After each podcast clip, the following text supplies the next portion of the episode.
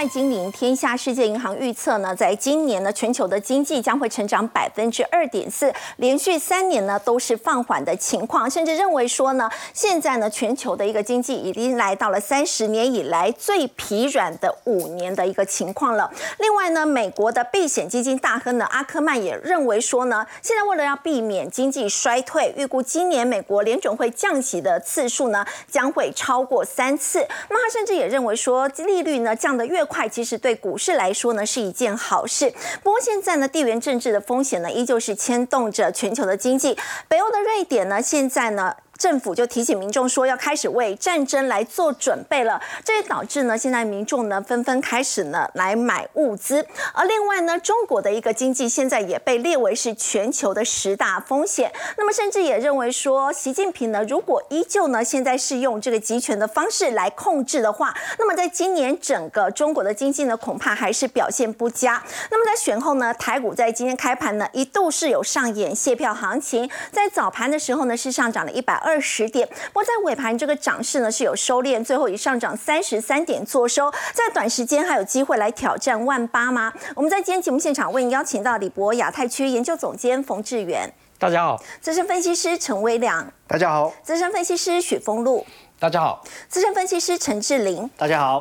好，我们先请教威廉，这个升息的一个副作用呢，让联准会在去年呢，竟然亏损是来到了历史的新高，而且包括像是金融业啊，还有科技业呢，在今年都还是有持续裁员的情况。世界银行甚至警告说，现在恐怕会迎来史上最疲软的五年嘛。好，我们先从几个面向来帮今年的景气把脉一下。哦，首先呢，呃，我想其实很多法人一定会去参考，就是世界银行所做的年度展望预测。那预计呢，今年的经济成长率会放缓到二点四 percent，这将会是连续第三年全球景气的下滑。那主要的原因哦，我想包括呢，像美国今年的经济也是比较疲软哦。那但是至少可能能够避免掉衰退的风险。现在普遍认为是软着陆的几率居高。那除此之外，很重要也是。是中国的经济放缓，而这个部分对于全球的打击又是更为明显。因为如果对比哦，今年全球景气啊，其实很大的一个呃这个呃负面的力量哈，就是在于贸易的严重放缓。那如果我们以这个新冠疫情前面十年的平均数字来看，那今年的全球贸易成长量大概只会是在疫情之前的平均值的一半。所以呢，整个贸易的打击其实很明显。那这个又关于中国的需求，因为需求消失了，需求萎缩了，所以全球的贸易呢就减速了。所以呢，今年哦，可能要做好这个心理准备哦，而且未来几年可能都是相对比较低速的成长哦。所以投资呢，在全世界哦，你其实布局也都是要太弱换强哦，这个观点一定要注意。那另外呢，去年影响到经济很重要的这个刹车、仲裁刹车的这个呃这个力道，就是在于美国联准会的强力升息。那这个升息其实呢，呃，后坐力呢也影响到联准会自己本身。对，好，那因为就公告出来哈，去年整体的营业亏损是来到了一千一百四十三亿美元。那按照法规呢，其实联准会它如果有超额盈余的时候，是必须要上缴给美国财政部的。哦，那过去历年来都是有呃保持这个稳定的上缴。对，但是呢，呃，这个这个呃盈余的转折哦，就发生在呢二零二二年。九月份，因为当时就是开始启动一连串的升息。那二零二二年的前八月份哦，美国联准会呢还是有获利的。那上缴的超额盈余大概七百多亿美金。可是呢，从九月份开始单月就转为亏损，所以到目前为止就没有持续在上缴。那未来什么时候联准会能够呢，也要转亏为盈哈？那这个其实就要看今年的货币政策哦，什么时候会降息？因为毕竟呢，目前这个资金成本呢也会影响到联准会自己本身的损益表。那再来呢，啊，今年其实才刚开始哈。不过呢，又陆续传出一些大家比较不想听到的呃这些利空消息，就是有关于裁员。好，对，幸好呢，西方是没有要过这个农历春节的哈，不过如果是在是在这个华人世界哦，过年前如果被收到这个 layoff 哦裁员的通知啊，哦这个失业，这心情一定是非常沮丧的。那我们来看哈，其实根据统计啊，呃年初到现在为止，大概已经有三十五家科技企业要要进行裁员了。那这当中，我觉得比较受瞩目的，包含像呃指标型的企业，像亚马逊。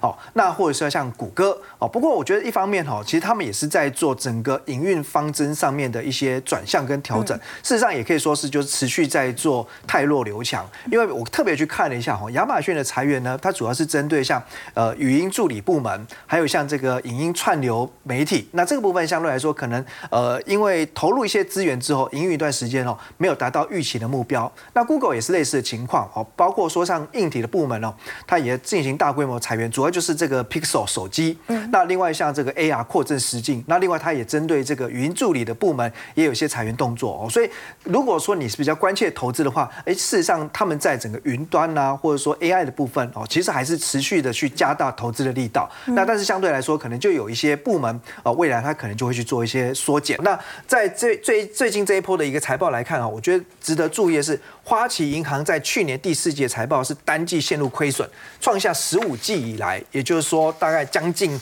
呃三年的时间哦，哦差不多三年的时间以来表现最差的一个季度。所以也因此呢，他要进一步去宣告哦，在两年之内预计要再裁减掉两万个员工，裁员人数非常人数非常非常之多，对，大概就占他整体人力的一成，一成哎，对，所以我想现在整个花旗银行集团的员工应该人心是相当浮动啊，对，因为每十个人里面就有一个将来就要受到可能这个 layoff 的通知书了，是，好，那另外来讲的话呢，哎，大家熟悉的迪士尼哦，那它其实呃也要进行一些裁员，啊，不过这一次主要是针对在旗下的这个皮克斯动画工作室，好，那这个动动画工作室，我想大家很熟悉哦，尤其是。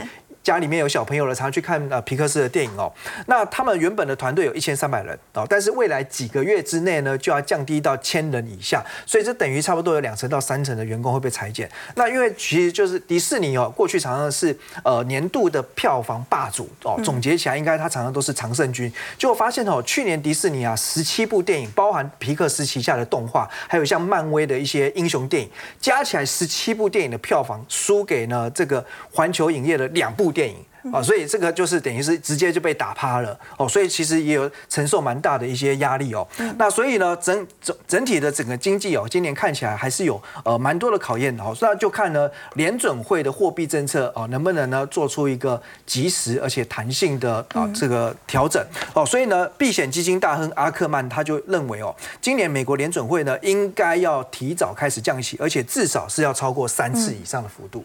好，不过我们要再请教微良。不过说到现在，全球我觉得不安的因素还有这个战争嘛，像是也门叛军导致红海的危机，也影响到全球的供应链。另外，俄乌战争也还没有结束哦。这美国前总统川普他就说，我们从来没有离第三次世界大战这么近过。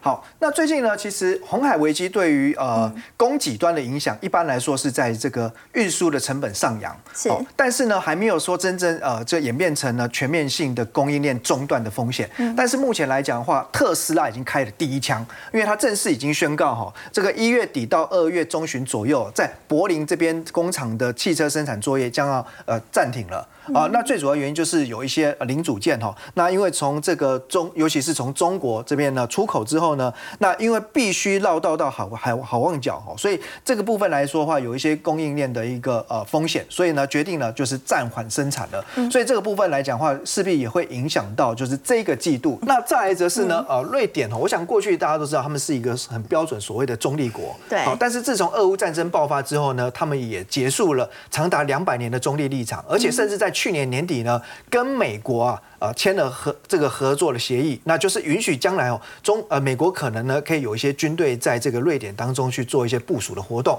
那最主要就是好像让呃民众已经感受到有一些不一样的氛围。那最近呢，瑞典的政府跟他们的国防部啊，也呼吁民众啊要为战争提前做好准备。所以北欧的瑞典现在也会开始担心有战争。这这简直在过去的百年来是无法想象的事情哦。那这么一说，当然呢，所有民众会恐慌，所以大家就开始去抢录音机，因为战争的。时候你必须要用最传统的设备来通讯，好，露营云云这个露营的一些器具哈，这不是为了郊游，这是为了将来战争要逃难哦，要活下去哦。只是说这个这个提醒警告究竟是善意呢，还是这个有点莫名其妙呢？还是说只是造成民间的一些恐慌哦？其实，在瑞典内部当中也引发一些争议跟探讨。对，那再来就是呢，我们看今年的美国股市哦，除了刚才讲的景气的影响之外，当然很重要就是今年是大选年了。对，那大选的变数哈，其实后续就会开始有很多值得探讨的议题。那今天今天开始就特特别要留意就是呢，这个呃总统的初选哦，共和党的总统初选哦，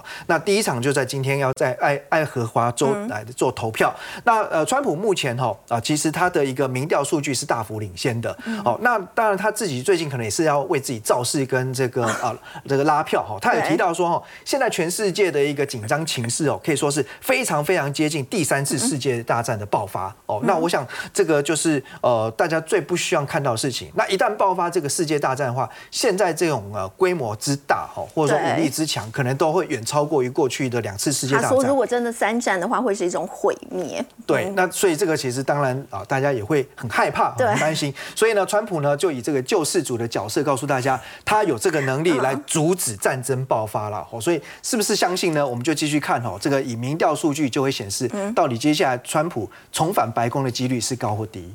好，刚微良带我们看到是整个红海危机呢，现在也已经延烧到了特斯拉，包括呢，川普说世界从来没有如此的接近三战的一个爆发。那么当然会说这一番话，主要是因为美国总统的提名战呢已经正式的揭开序幕了。不过回到台湾呢，台湾的总统大选呢，志玲现在是已经落幕了。原本落幕之后，大家就说，哎，今天是不是有卸票行情？在早盘的时候看，哎，的确上涨了一百二十点，感觉上是有卸票行情。不过在最后这个涨幅收敛之以。上涨三十三点，左手在农历年前，如果说要挑战万八，还有机会吗？呃，我认为有机会，那但是呢，这个关键时间点我们会来跟大家分析。今天卸票行情好像有点变成泄气行情，哈，只有 只有泄了半场，哈。是。那这个选举不确定因素解除，我们跟大家先分析一下，哈，这一段大盘分析，我们大概分成三个部分来跟同志们讲。一个是在农历年前，我认为有利，然后再来我们会讲整个 Q one。再来会来跟大家规划这一整年的推背图。那我们先来谈一下哈，为什么我认为有机会呢？因为在星期四有这个台积电的法说会。那为什么今天会出现这个上影线呢？其实最主要是外资哈，如果你有在看期货的话，外资的空单大概在上礼拜是创最近新高。那在这礼拜三就要结算了，所以空单这么多，他当然不会想要自己嘎自己。所以在星期三的时候，可能在这之后，而且台积电刚好又是法说会，所以我们觉得第一个观察点就是外资的空单有没有在三周三的时候做回补的动作。那法说会的部分，从这个大力光的法说已经提到高阶手机的部分。客户是乐观的，所以预期这一次台积电法说会应该是正面的，所以我们就要观察说台积电法说会之后，台股能不能带量往上攻。那再来，我觉得在第一季的部分还有这个利多，就是我们上次有提到这个 MWC 展，而且上次我也给大家一个结论嘛，上次这根中长 A 很可怕，那我跟大家讲说是一个高档区间震荡，所以隔两个礼拜来录影，其实还是在这里。哦，所以呢，关键就是在台积电的。法收回的部分哈，好，那再来我们就来看一下为什么我说在农历年前有这个机会呢？因为根据过去的历史统计哈，总统选举之后的二十天，它的上涨的几率是最高的。虽然它的幅度呢不是最大的，但是根据统计大概是十五天到二十天上涨几率高，而且幅度是不错的。但是在二十天后可能会慢慢跌。那我们从现在来看的话，二十天后刚好是农历的一个放假的时候。哦，所以在农历年前反而是还不错的一个买进时还是有这个机会。我认为第一季会先见到短线高点，然后开始回档，但是年底会往上。所以凯基投顾看法跟我大概是一致的哈，就是第四季他觉得有机会挑战两万点，但是你必须要特别注意，避开第二季跟第三季可能会季节性的一个回档。好，所以支撑的部分回撤一六六零零。没有错，所以我认为说农历年前有机会往上拉，但是我是建议大家这一次你可能要减码，不要报那么多股票过年，因为第一季如果这个 MWC 的这个高潮出现的时候，是。如果指数那时候开始都没有在过高的话，那你要注意二三季可能会回档这样子。哦，不过在农历年前还是很有机会哦。不过在这一次我们说到这个执政党是胜选了嘛，那么接下来我们可以看到相关的族群，大家到底该怎么样挑股票，怎么去布局？那么在今天其实很明显看得出来，有一些族群已经开始演出庆祝行情，不过有一些这个卖压还真的蛮大。只有庆祝一半哦。好，那我刚刚提到说，我们盘势分析，我们现在是跟大家谈农历年前，我觉得还有机会。所以这里的操作先跟大家谈，我们先以短线的操作来跟大家谈。那既然执政党胜选，它会有些庆祝行情，但是其实今天有些股票涨，但是其实当然也会有些失望性的卖压。对。那我们来跟大家分析一下，就是说按照目前立委的席次，因为这次。呃，原本执政党没有全部都没过半，对。那这个民众党它是关键的少数，就是有八席，所以是呃，民众党的一个到底最后是支持谁就会很重要。所以这里面来讲的话，第一个我觉得呃分成有利的行情。当然，半导体我们刚刚已经讲过了，因为先进半导体台湾是独霸全球的，所以基本上今天半导体都还可以维持上涨。嗯，再来我们来看一下，当然大家今天胜选都会认为原先执政党的政策，像军工啊、重电啊、生技、太阳能，应该都有机会涨。那今天政策渴望延续下去。对，但是这里面其实藏了一些玄机来跟大家讲。我们要重点是后面还要有延续力，不要说只庆祝一天。好，那我我认为在军工航太的部分会有。会有利。哦，因为刚刚斐鱼也提到，其实今年地缘政治跟战争是非常的呃危险的。哈，所以当然这边来讲，我刚刚提到，因为民众党是已经是第三势力了，他个人是支持国防预算会提高，是，所以原先的这个我们的国机国造原先绿营的政策的部分是有机会延续的，所以这里面军工航太，比如说雷虎、宝一、亚亚航跟汉翔这些股票的话，今天虽然没有涨。但是位阶够低，我认为有机会。再来重电跟储能的部分，因为电网更新它基本上已经是必要的一个基础设施，其实今天也都是有表现上涨的。那我认为太阳能跟风力发电，你就可能要稍微看一下，嗯，因为。呃，在野两党的目前的立委席次是比较多的。那他们个人来讲的话，是支持核能，因为执政党原先是非核家园嘛，对，他们支持核能占比要提高到十到十二 percent。所以原先的太阳能的部分跟风力发电，可能今天涨的话呢？大家可能就之后就不要去追这些，不要再可能会压抑。那生计的话，也是因为立委席次的关系，再生医疗法的草案还躺在立法院，对，还卡关。哦，所以这方面的话，如果没办法获得在野支持，可能将来还是有些变数。所以生技股要还是也要先稍微保守今天虽然有涨，但是就是提拿这些股票，你可能是要不要用追的方式哈。那再来就是讲不利的，不利的话就是原先大家在呃蓝营这个部分，哦，叫大家期待说，哎，陆客有机会来台啊，消费好弱。没有错，所以观光你看，像这个呃雄狮今天都跌五趴，凤凰大概跌五趴左右。那原先的饭店跟航空这些基本上就是比较偏弱的。对。那另外不利的就是呃这个 A 克法的部分，好，因为 A 克法已经对岸已经有放话说可能要。哦，取消这个关税的部分，那当然他们已经有先跌过了啦，只是跟大家讲这些不利的跟中性的，可能暂时性先不要碰，你可能要找这些有利的部分去做个操作啊。在农历年前，你可能要先锁定低基期跟政策延续的，就是我刚刚讲那些有机会延续的。好，那一样，假设重电有机会的话，那我们就来看相对低基期的大雅。你看大雅，它今天就可以一根中长红。对，因为低基期，大家愿意赶进去追，赶进去报，那它就有机会拉中长红。嗯，所以大雅的话，前三季 EPS 大概是三点五三，其实你看它股价三十六块钱，本一比也大约十倍左右。对，那储能的部分的话，它有呃，在未来它是会能够持续提升，它目前来讲是三十六亿，会有做提升的动作哈。再来我们看军工的宝一，那其实也意意思是一样，你现在要找这个低位接整理过的，而且刚刚出量的。哦，所以这个方面的话，它虽然今天没有涨，但是相对低基期，你不妨可以去做布局。那它全年营收年增已经是一百多 percent 了，财报也是由亏转盈，所以这方面我觉得军工里面我们帮大家挑这个是站上所有均线的。再来是雷虎，它因为它有拿到政府的标案，所以无人机的部分也是现在战争的主轴，几乎都是用无人机在打哦，所以股价也是经过长时间的整理，那今天也是跳空往上涨。那这两档低基期的军工股，我觉得投资朋友可以做个参考。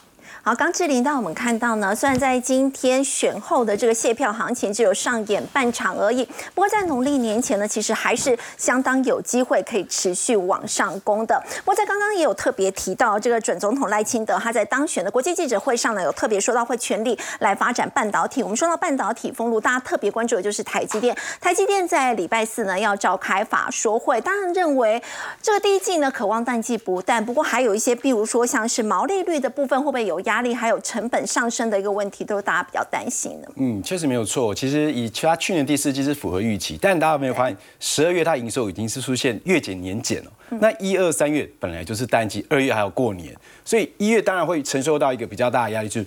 营收衰退的过程里面，毛利率它可能真的就因为新的成本上升之后，毛利率往下降。那我们来看一下，它在十八号准备要开法说，那去年十二月营收是先月减嘛，所以是双减哦。嗯。但它整季是符合预期的。对。好，那还是符合市场上的一个期待，所以它股价现在维持在高峰。嗯。但第一季我们大家面临到这些问题嘛，我刚刚所说的，第一季是淡季，第二它的位阶在高阶哦，它在高基期哦，接近前高，对不对？然后你又要面临到毛利率可能有下滑，所以外资现在问你。你的全年资本支出能不能维持在一定的水位？嗯，如果你资本支出如果你往下降，那大家会不会担心说，你是不是觉得未来经济没有那么好？啊，这个是第一个问题，就一定要赶快先问这个。第二个问题，毛利率走势跟第一季、第二季的变化，我认为第一季应该会相对比较淡。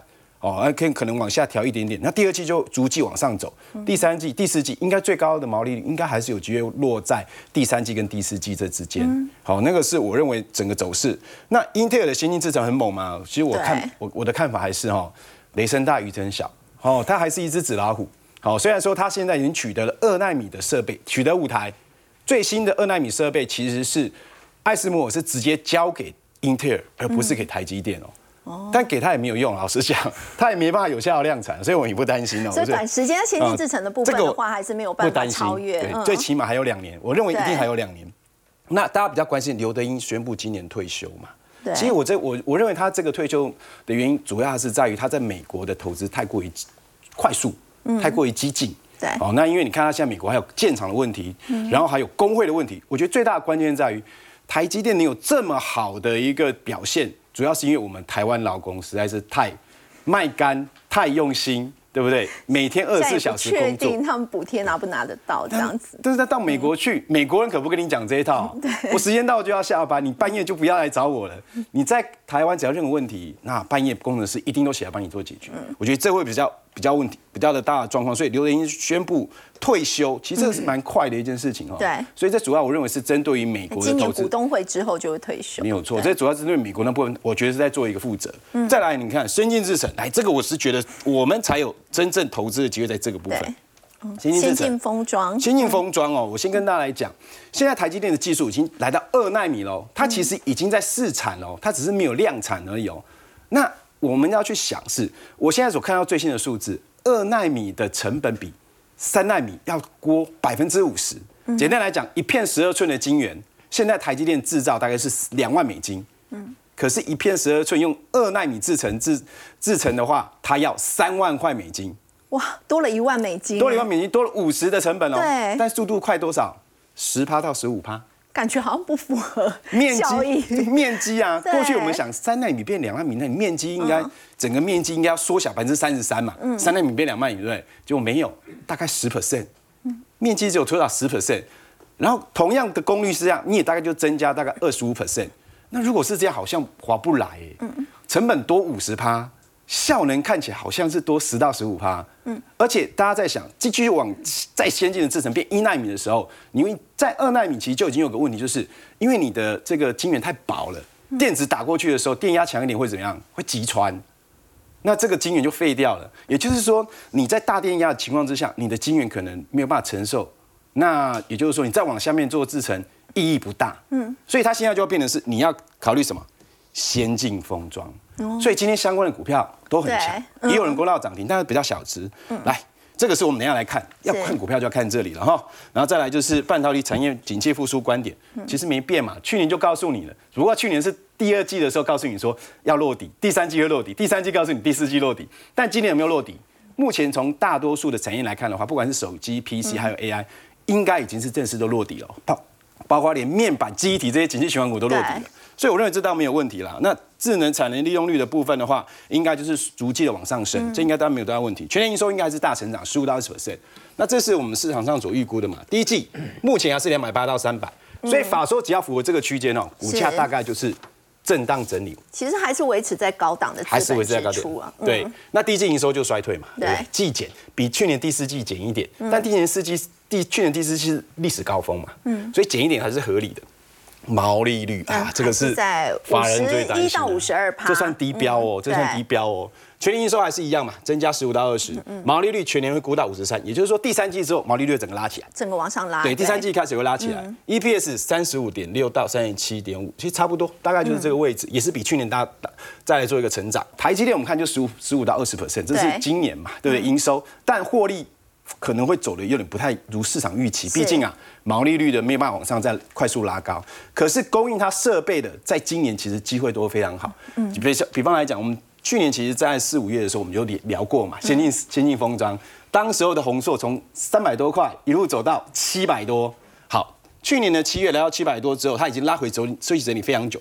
你可以看到股价其实基本上站上季线之后啊，这个就是我们常常讲过季线转成多头，嗯。但是因为它整个量能不够大，所以它突破之后它还会拉回来测试基线附近，在这个位置我认为都有机会往上走。你看它量真的不大，对。但价格可不便宜哦，今天是五百多块哦。是。好，那它是国内的半导体湿式设备的第一大厂，主要客户有包括台积电、日月光，还有呃这个艾克尔等等。那这是全球前六大的封装测试的供应厂，它都有。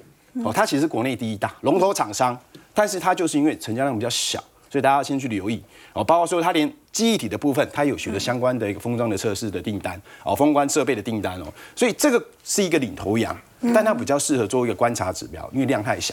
那量比较大的是跟它一样有做私人设备，而且也开始正式出货的。星云对，星云它去年的股价也非常高，大概两百多块，现在股价也在两百出头，但你可以看得出来，它营收其实已经先拉上来了。对哇，年增率三成以上，对年增已经到12月的三成营收，去年十二月，嗯，今年会更多，嗯今年成长速度是非常明显，但它股价也在季线附近，是啊，量啊稍稍出来一点点，量还不够大，嗯量还不够大。好、现在是两千三两千三百多张哦，今天的这个成交量大概是这样，但我认为它量会继续放大，所以在量没有放大之前，这个可不可以布局？可以。哦，那这个就是我们讲的十四层设备的，就长这个样子啦。是好，不管是星云还是、还是这个红树，大概就长这个样子。好，那个稍微看一下，那这个位阶还是相对低，没有爆量就没有风险。什么时候什么为什么没有爆量没有风险？因为爆量就是有大量筹码进行交换嘛。对那你在底部，现在量也不大，大家没有注意到，所以你去布局它，我认为这个都是会有机会。可以观察它成交量没有爆大量的话，就是相对比较安全。都能够持续在涨。那最后的话，我觉得爆发力会比较强是这一档，为什么？这是万润哦，它以前是做面板设备，但它已经转型了，做成半导体设备。这个是它最有名的，叫点胶机。嗯，然后包括说它还有像说贴合量测，还有 AOI 检测的这个设备，这都是属于在 Coas 的先进封装。重点是它十二月营收也跳起来了。来哇，刚刚星云是三十三 percent，对它多少？一倍以上，嗯所以它股价怎么样？对它今天是有创新高，是但创新高的量有没有很大？嗯，也没有哦。是所以我认为接下来应该是以它来当做一个操作上的主轴。一般投资没有在操作整个半导体族群，我觉得到礼拜四之前，这三档个股都应该都有往上攻的机会。爆发力最强，我认为会是万润，因为价格相对便宜，而且营收已经在去年十二月快速的一个成长，年增超过一倍。那一月份、二月份还是一个出货旺季，我认为应该可以营收维持高档，促进股价三档里面最亲民，一百多块。然后呢，它的张数成交量也比较大，我觉得法人跟中实大户往这个部分在找寻哦、相关个股的话，我认为万润应该反而最有机会。啊，刚刚封路段我们看到台积电在这个礼拜四十八号要召开法说，那么这几天呢，相关的先进封装的概念股呢，可以持续做留意的。不过我们说到在元月份呢，另外一个观察的这个重点就是 ETF 的元月除夕秀哦，这个礼拜就开跑了，要请教冯总监哦，在这一次六十一档除夕。不过我们说到高股息的 ETF，这个殖利率缩水是不是已经成了定局了？因为金管会寄出平准金的发放四原则，以后如果说要轻轻松松拿到这个十趴的配息率，是不是会变得比较困难呢？好，我们分两个部分哦。国内的 ETF 市场真的非常的夯哦。那么目前来讲呢，总规模已经达到将近一点四兆这样的一个规模。那么一月份呢，还有高达六十档的 ETF 哦，都要进行除息哦。嗯，那我们看这林林总总这样子看起来的，我们还只是列列前面的，而且呢是一月十七号呢是最热门，是黄道吉日，有超过十档以上的这个 ETF 呢要进行除息哦。嗯，那当然我觉得对投资人来讲最吸睛的，大家大概就会看这个年化值利率哦。对所以呢，我们这个从前面排下来，那大概从零零七七零一路下来呢，基本上到第十名呢，普遍来讲大概都有在将近七个 percent 或以上这样的一个水准哦。那在这里面呢，我想就是说这么多要配息的这个 ETF 呢，当然也是给投资人一个大红包。这里面呢，我点了四档。啊，我觉得个人觉得说比较有看头，大家可以留意的哈。那么第一档呢是零零七七零的国泰北美科技哦。那这一档你会发现，他说，哎，他公布股息之后哦啊，成交量真的就是非常的热。好、为什么呢？因为它是年配的，而且呢，它公布的时候是要配多少？配四块钱。它公布的时候股价也将近四十块左右，所以这样大家一算下来，股息值利率高达多少？十趴。非常非常的高哦哎嗯。那么重点呢，我们看它今天的一个股价又在创新高。为什么创新高呢？不是因为它公布股息，是因为它的成分股。因为它现在第一大成分股是谁？辉达。那么其他的成分股包括哪些？还有微软呐、还有这个 Google 啊、Alphabet 啊，都是一一时之选哦。所以让它整体的一个去年整体的一个投资报酬率多少？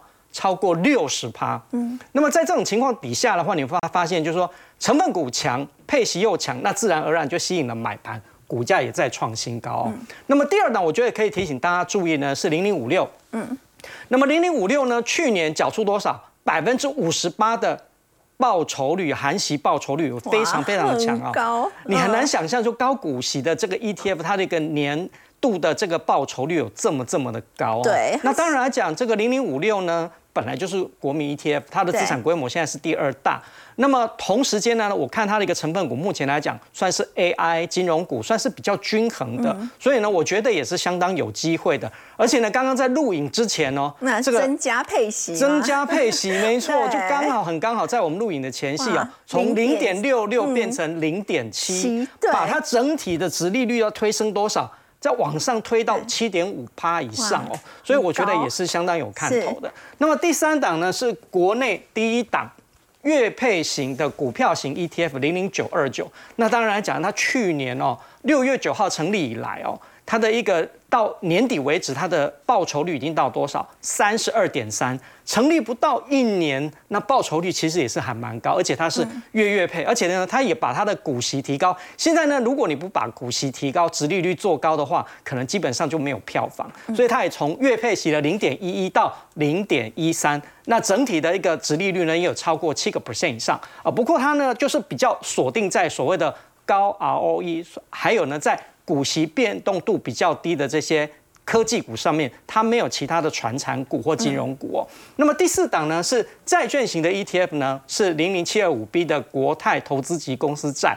那它季配息是零点六七哦，换算下来啊，年配息率有超过呃七个 percent 以上哦。那因为呢，明年呃今年应该讲今年联储会可能会降息三码或三码以上，所以呢，我觉得这个债券型 ETF 呢也是相当有机会的。好，我们要再请教这个冯总监哦，在这一次我们刚刚有提到这个平准金的这个发放四原则嘛，所以以后高股息的 ETF 直利率缩水都成为定局吗？还是要看不同的一个情况而定？呃，其实还是看不同的情况而定哦。我们先讲什么是收益平准金哦，收益平准金就是当 ETF 在除息的时候。为了避免在除夕之前涌入太多的一个投资人，所以呢，就从他的一个本金里面提拨一些钱到平准金上面呢，借以平滑他的一个股息哦。那么我们来看，但是呢，很多投资朋友呢，在收到股息发放通知书的时候，他就看到他的一个不同的一个比例，结果就有人发现说，哎，奇怪了，这个类本金的收益平准金为什么发放的比例这么高，甚至于有到达八成以上？所以投资人会觉得说。你拿我自己的钱扛我自己的凯，这样子好像很不对吧？所以呢，这这一段时间呢，其实收益平准金呢，就呃在市场上被讨论的非常的沸沸扬扬哈。那经过这一段时间的一个发酵之后呢，主管机关终于抵定啊一个四个原则。我们来看这四个原则到底是什么。第一个呢是 ETF 实际的配息率不应该超过它追踪指数的一个配息率。哦，这什么意思呢？就是说。大家在买 ETF 之前呢，通常投信都会，因为 ETF 是追踪一档指数嘛，对。那么每一个投信都会告诉你说，这档指数呢回测它在过去这几年呢，它的一个股息率到底是多少？如果说五年、十年它的平均的股息率算出来是七趴的话，那么你实际配息的时候就不应该超过你。追踪指数的这个配息率，所以真的是非常重要的哈。整体来说，对投资人来讲不会有权益上的一个损害，但是呢，会有几个影响。第一个就是说，诉求十趴以上的这种超高配息率哦，未来来讲可能是会比较少见，因为都被控制住了。你那个不能发太多，那个不能发太多，所以基本上来讲，我觉得投型会比较保守一点。嗯。那么第二个呢，因为配息被控制了，所以呢，这种所谓的未来吸收的这个金额呢，我觉得对投资人来相对会减少，但并不是权权益上的一个损害，因为呢，大家可以想象说，就是好像一个资金池那边，嗯，好，钱都放在这里面，只是说控制那一些钱呢。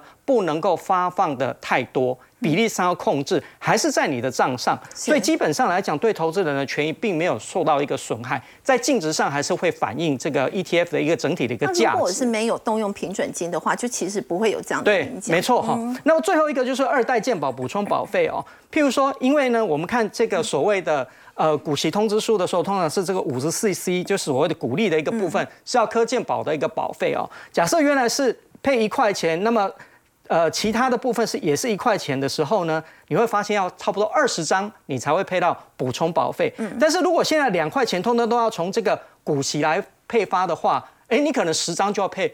这个补充保费了啊，所以目前来讲呢，大概有这几个影响。那我也列了，就是说目前来说，因为我们讲这是一个收益平准金的一个控制，所以呢，只有收益平准金制度的 ETF 才会受影响。如果它本身没有收益平准金的话，哦，像我们刚刚讲的零零七七零，它要配十趴以上的话，基本上都是没有问题，因为它没有收益平准金。所以这几个呢，就是目前来讲具有收益平准金的这个 ETF，提供给大家做一个参考。好，我们先休息一下，稍后来关注。去年让很多投资人都大失所望的陆股，在今年依旧是开局失利哦。会像小魔所预测的，陆股会跌入到所谓的价值陷阱吗？在今年会走到尽头吗？我们先休息一下，稍后来关心。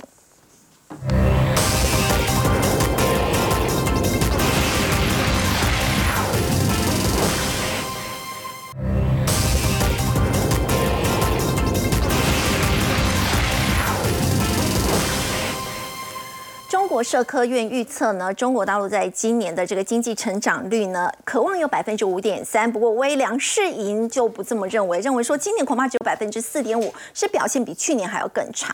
对，那因为中国目前经济就是陷入了一些结构性问题的泥沼那很难走出来。那包括就是说房地产的问题哦，过过去过度的销售，那现在连房企都暴雷了啊，那。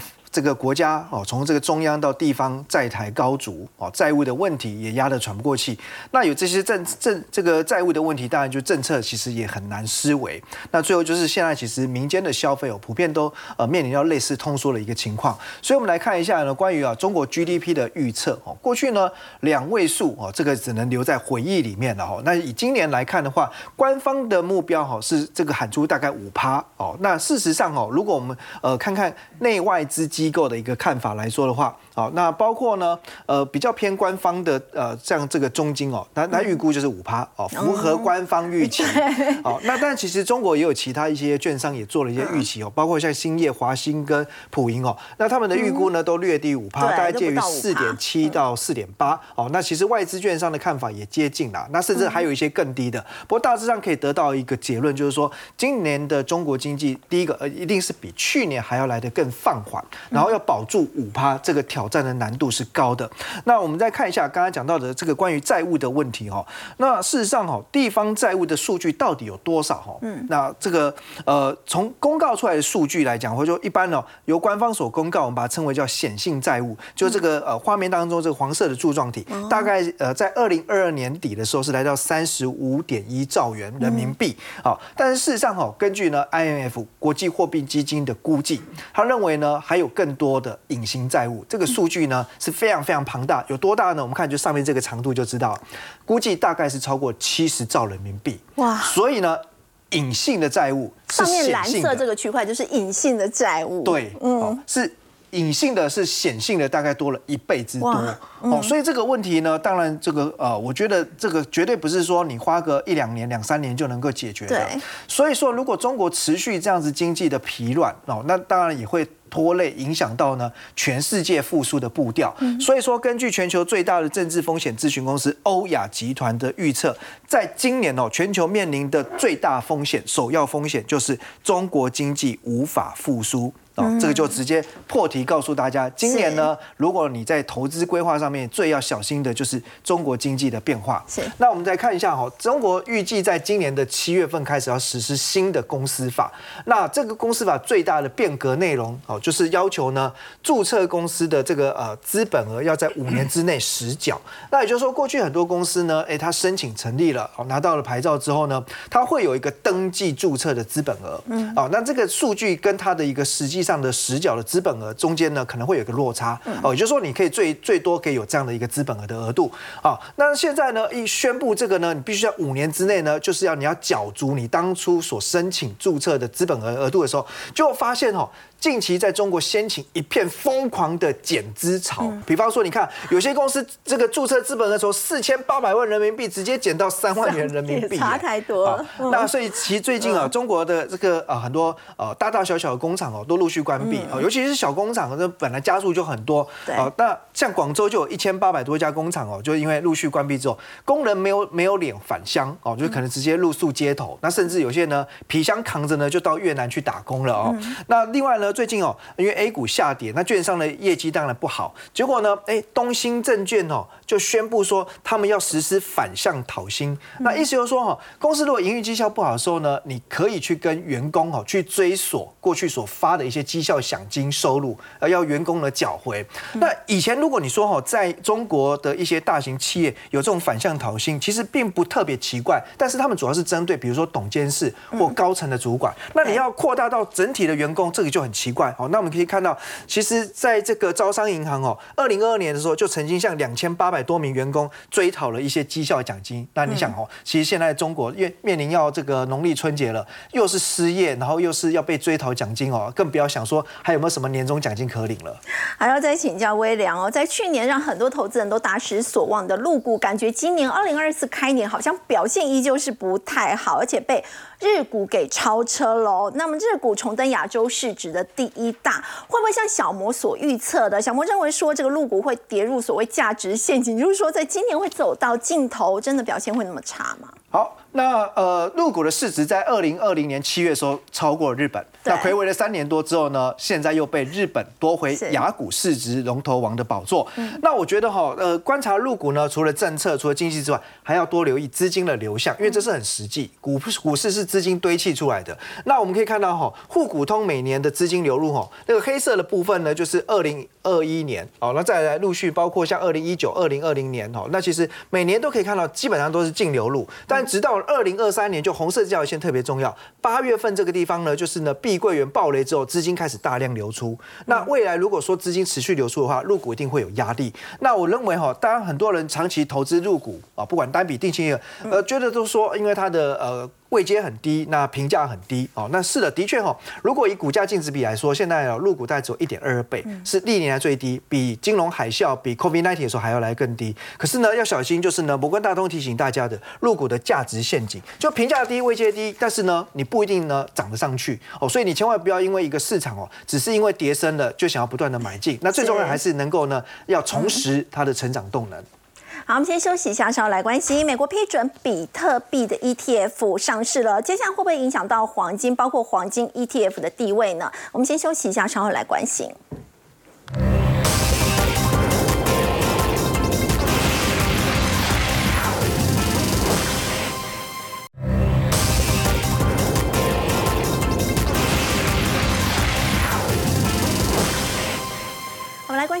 国呢，正式批准了比特币的 ETF 上市，而且冯总监第一天的成交金额就超过四十六亿美元了。接下来黄金，包括黄金的 ETF 的地位会不会被动摇呢？对，这个美国证监会 SEC 哦，他们的一个 X 账号被所谓被害之后呢，隔天居然就通过了。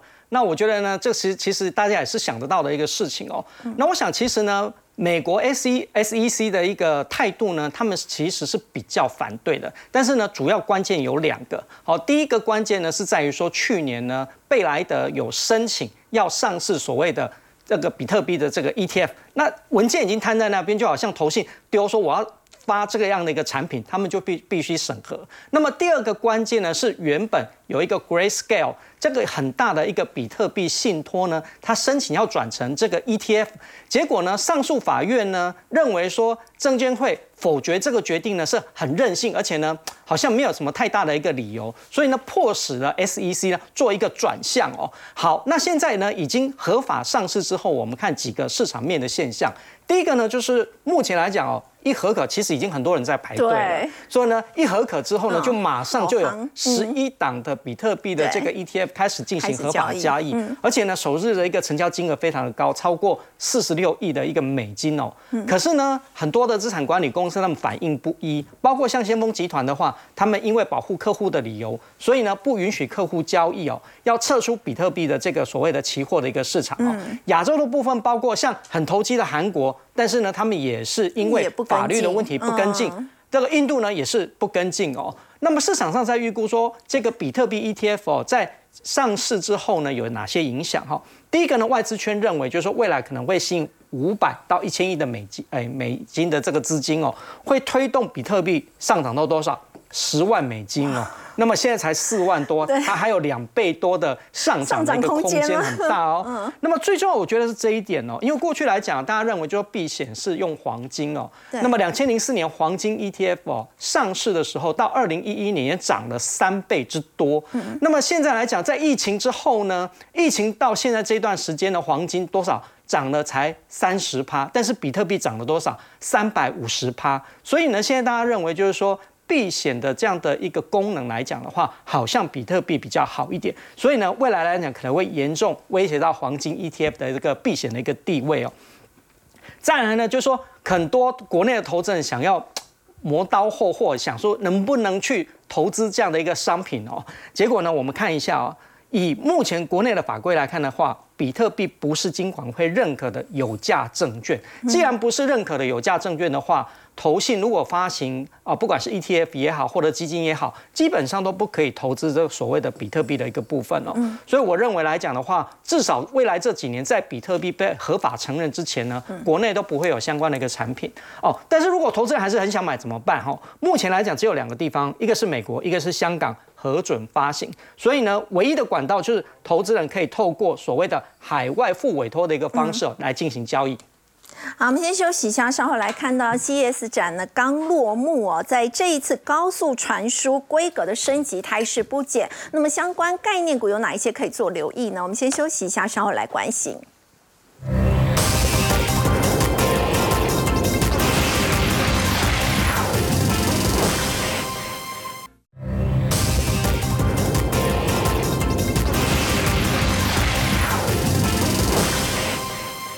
CES 展呢刚落幕，今年各大品牌呢都推出了 AI PC 还有 AI 相关的一些商品。不过呢，也让高速传输的这个规格升级的态势不仅要请教志玲，有哪一些概念股可以搭上顺风车？对这次的这个升级来讲的话呢，有一个商品一定会热卖，因为名字取得实在太好了，叫做什么 PCI Gen 5哦，真快啊，真的很快哦。是那商机在哪里？我跟大家报告一下。我们先看整个产业哈。全球 PC 的产业，我们之前有跟大家分析过，其实谷底过去了。那现在最新出来的数据，第四季开始回升，而且是终结连八季，因为之前的这个疫情哦，之前有买了很多笔电，那现在已经大概是确定是触底了。触底那这个研究机构表示，其实在今年大概可以年增三个 percent，所以 PC 整年度来讲的话，是确定会成长。那再来我们看一下刚刚斐鱼提到的这个 CES 展，我们提到都会推出一些 AI 笔电啊、PC 的部分。那因为这次要用 AI 的话，已经全部换上这个英特尔最新的一个这个 CPU，那它就是全力支援这个 PCIe Gen 5哦 Gen 5，所以预期来讲，这个渗透力会继续提升。好，那既然 PC 跟笔电都提升的话，那 AI 需要什么？云端的资料传输。所以既然云端要去跟这些 PC 啊、笔电要资料，那当然它的规格也要升，也要翻倍成长，也是需要用到这个 Gen 5哦。所以呢，这个 IDC 预估未来五年资料中心这个年复合增长率高达三成，所以台湾的部分就是在这个高速传输 Gen 5的部分就有这机会。那当然双雄就是这两只，一个是普瑞 KY，一个是翔硕。那我们来跟大家分析 AI PC 的时候，我们就已经提到说，其实这里面来讲的话，可以特别关注就是翔硕，因为它是华硕集团哈。那我们可以看到它的现行走势基本上跟联发科是一样，所以如果你要操作股票的话，基本上就是沿着月均线去做一个操作。那嗯普瑞 KY 来讲的话呢，虽然它也是这部分，可是你看到它的股价相对上是比较落后的，所以它是等于一个落后补涨的概念。